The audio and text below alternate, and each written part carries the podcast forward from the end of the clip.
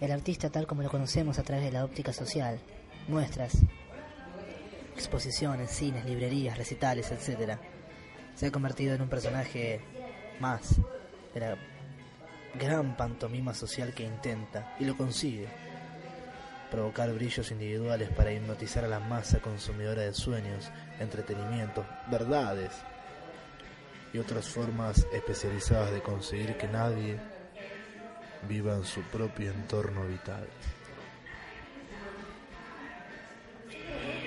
Considerado un marginado, se lo valora como un, un exilado de la sensibilidad masiva. Es en realidad un cazador que en esa vagancia creativa trae nuevas visiones, lenguajes o presagios y que normalmente recibe como posible recompensa dinero, fama, reconocimiento y un buen pasar por las viñas de la señora. Quizá hubo un tiempo en que los poderes combatían a los artistas cuando estos eran realmente subversivos. Hoy día son pocos los que molestan siquiera al portero de la casa de gobierno de Berna en Suiza.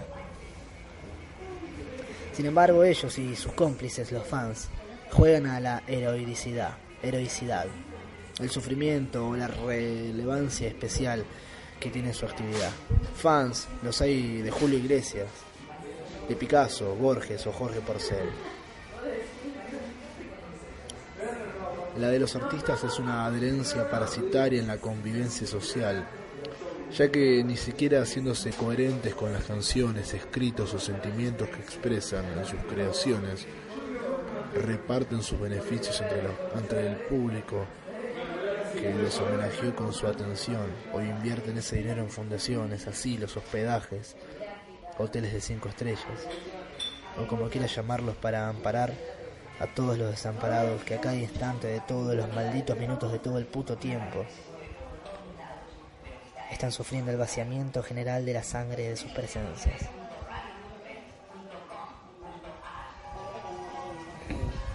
Según una leyenda muy antigua, de esas transmitidas por el tam tam esotérico de ciclópeos rumores milenarios, el arte, la ciencia y la filosofía fueron la decadencia o la corrupción, según distintas especulaciones, de la magia.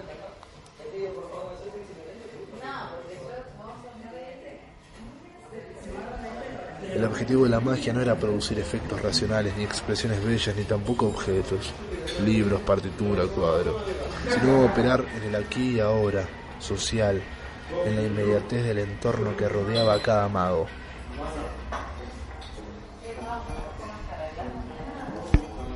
El arte se transformó en brujería cuando cristalizó objetalmente su operatoria. Nació el cuadro, el libro, la partitura. El arte es hoy en día una pura invocación desposeída de todo poder transformador. En todo caso, artistas son hoy los genetistas, los físicos. Por otra parte, no tengo dudas que existe algo así como el arte y por tanto algo así como los artistas.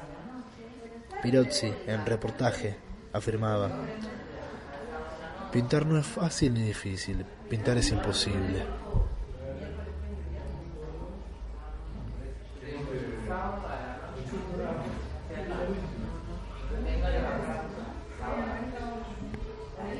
La magia del artista consiste en intentar cavar un túnel hacia lo imposible y perderse en él. El recorrido que deja ese hombre loco y misterioso es lo que luego la humanidad considera su obra. Pero solo él se fue en ese túnel. El arte es un motín para que se fuegue uno solo. A esos hombres habría que desbautizarlos como artistas para que no se confundan con los que no lo son. Son muy pocos o son muy muchos que nadie conoce. Los mal llamados artistas, a los que me refiero, son los que abundan en este país. Enemigos potenciales de toda rebelión, cuidadores expertos del pequeño territorio de sus creencias, antimagos que brujerean las conciencias débiles. Escritores, músicos, cineastas que viven de los chicos de las calles, de las prostitutas, de los marginados sociales, de los humillados, de los esquilmados por el poder, y que solo quieren inflar el globo de sus egos aumentar el contenido de sus alacenas o fagocitar el campo atencional de los que jamás fueron educados en desatender el cruel, la cruel mentira que es la cultura. Voy a robar esta frase. El pobre que le roba a un rico es un ladrón. El pobre que le roba al pobre es un pobre. Pero el pobre que le roba al miserable es una rata condenada hija de puta. La mayor parte de los artistas que conozco les cabe esa arbitraria comparación con ese valiente animal.